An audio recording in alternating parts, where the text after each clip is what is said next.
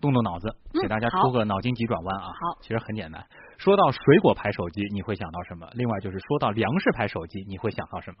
这个不算脑筋急转弯，我觉得这个只要现在脑袋不糊涂的话，都能用膝盖都能回答出来啊。那么膝盖告诉我们，答案就是苹果和小米啦。好，那继续用膝盖想一想，如果说到饮料牌手机，你能猜到什么？饮料牌手机，这个好像。起码之前没听到过。对对对，这个这个好像有点要耗时间想了。就告诉你，竟然马上就有百事手机了，你没听错，就是百事可乐的那个百事。这这做可乐的跟手机没有半毛钱关系啊！八竿子打不着啊！对呀。现在百事可乐公司它就要做手机了。哦。这个关注 IT 界的朋友这两天可能都看到了啊，这条消息关于百事可乐公司要做手机，嗯，而且呢，在这个微博上还有一个名为百事手机的微博认证账号公开宣布了，将给大家带来更多的惊喜。我在想了，以后这个做做猪饲料的是不是也要改做手机了？好吧，金克拉手机嘛，呃，一个老牌的饮料企业为什么想到做手机？这到底是真的还是假的？我们先来看看这个百事手机的账号。因为很多人不相信，账号的注册方呢，它不是百事，它是深圳风玩科技有限公司。哦，这家公司呢是成立于二零一一年，那么主营业务呢是手机及配件的研发、设计、生产及销售，的确是做手机的，但好像和百事没什么关系。嗯，那么这个玩风科技啊，它的这个产品呢，曾经就推出过 Hello Kitty 限量版主题手机，还有史努比、愤怒的小鸟等主题类手机配件。嗯。而玩风科技的总经理杨涛在接受记者采访的时候表示啊，他们要出百事手机是真事儿，但又和很多人猜想的呢有点不一样。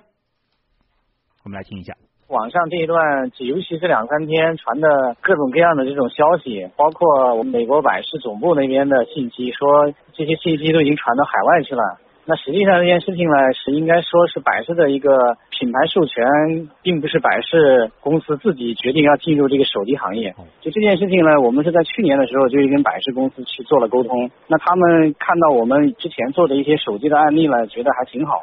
那所以美国总部那边很快就跟我们达成了合作协议。嗯。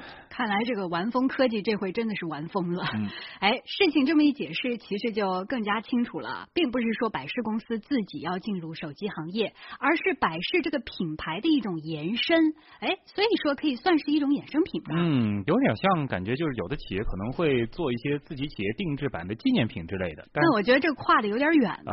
那不管怎么样，很多人还是对这个百事手机有所想法的啊。这个根据网络传播的信息呢，这个即将推出的。百事手机，它型号呢是百事 P One 啊，定价呢是一千二百九十九元，采用全金属机身，五点五英寸的幺零八零 P 屏幕，运行的是呢是安卓五点一的系统。那么杨涛介绍说，手机正式发布的时间还不确定，因为有关手机发布的诸多细节呢，要事先得到百事公司美国总部的批准。这次的发布要等到百事公司给我们审批完了，我们才去发布。因为我们毕竟是对外宣布是百事手机的这种名义嘛，所以说我们从产品设计。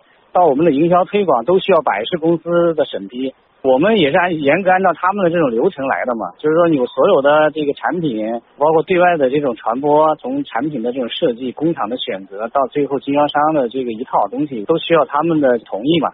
目前中国手机市场上竞争非常激烈，大家都会在拼功能、拼性价比、拼价格。拼规模，在这样的一个整体的这种环境下，我们其实百事手机的这种定位，并不想去参与这个口水战，我们只想安安静静的做一款跨界的这种产品，吸引一部分的消费群。从这个产品线的定位上来讲，我们可能会集中在价位不是特别高，大约可能是在一千块钱到两千块钱这样的一个价位，可能也不一定会追求那种最领先的、没有经过这个验证的一些新技术。啊，瞄准这个年轻人，当他们在选择华为、小米手机的时候，可能给他们一种多一点的选择。嗯，现在是个公司都想做手机啊，也可以听得出来，百世手机呢并不是以高端智能取胜，而是打了一个概念牌啊。那么，而所谓的百世手机也仅仅是一次品牌授权行为，并不意味着饮料巨头百事可乐要做手机了。那么，什么是品牌授权行为呢？嗯，这个品牌授权呢，其实是国际上的一种比较通行的做法。说白了呢，就是将自己的牌子授权给其他产品去赚钱。目的呢，大致有两个：一呢是品牌方希望除了在自己的主业上能有所收益，还能够在其他行业里有所收益；二呢是品牌影响力的诉求，除了在自己行业发展之外，还能够希望在其他行业里听到自己品牌的声音，从而促进自己主业的发展。嗯。那么对于百事公司来说啊，品牌授权意味着品牌的有效延伸，它不用投入厂房、设备、办公、库存、人员等繁琐事宜，就可以进入到一个新的市场，极大的增加了消费者与品牌形象直接接触的机会，有效的扩大了品牌宣传，延伸了品牌的生命。听上去是挺美的，但是啊，也有业内人士就认为了。百事作为饮料巨头，居然会授权一家小公司来做手机，这听上去呢还是有点古怪啊！咱们来听听一位品牌专家杨希伦他是怎么分析的。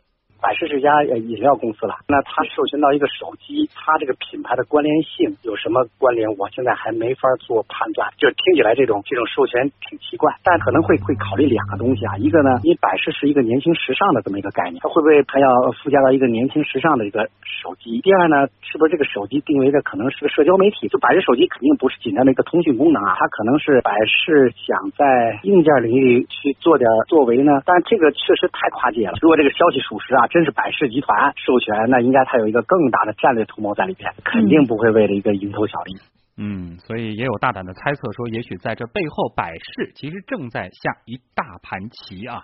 呃，我们也是持续观望这件事儿。不过呢，对于消费者来说，最直观的就是这个百事手机，大家有没有兴趣？到底会不会买账？乐奇给大家先分享一下。嗯，先不说大家买不买啊，这个网上的评论实在是太欢乐了。嗯，很多网友都在吐槽这个手机。他说，这个可乐做可乐的也可以做手机了。那之后，周黑鸭期待周黑鸭手机，还有鸭脖手机。对，还有网友。说了，买可乐之前可以有什么开罐来一瓶啊，开罐送音箱啊，这以后是开罐送手机嘛？啊 可以有啊。网网友李健他说，买回去不小心放在冰箱里冷藏了，百事你管不管售后？咱们的听众朋友太可爱太欢乐了。还有这个比较理性啊，他说以前我用百事的 logo 做过壁纸，现在出手机了，我还不如直接在手机上用个壁纸，还省了这一千多块钱。其实呢，这个对于可乐这个产品来说啊，就是和当下流行文化结合。其实想一想，他做这个手机，现在手机这么火嘛，也是挺正常的。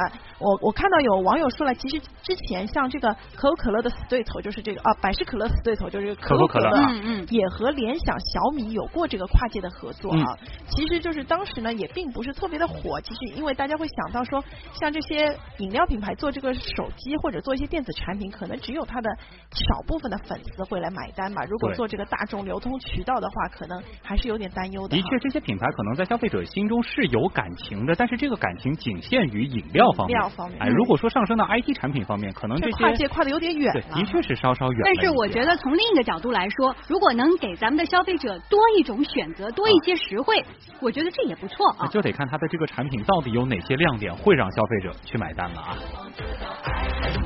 Shake your body，哎，不管怎么说，百事可乐的一首广告歌曲，歌曲挺好听的啊。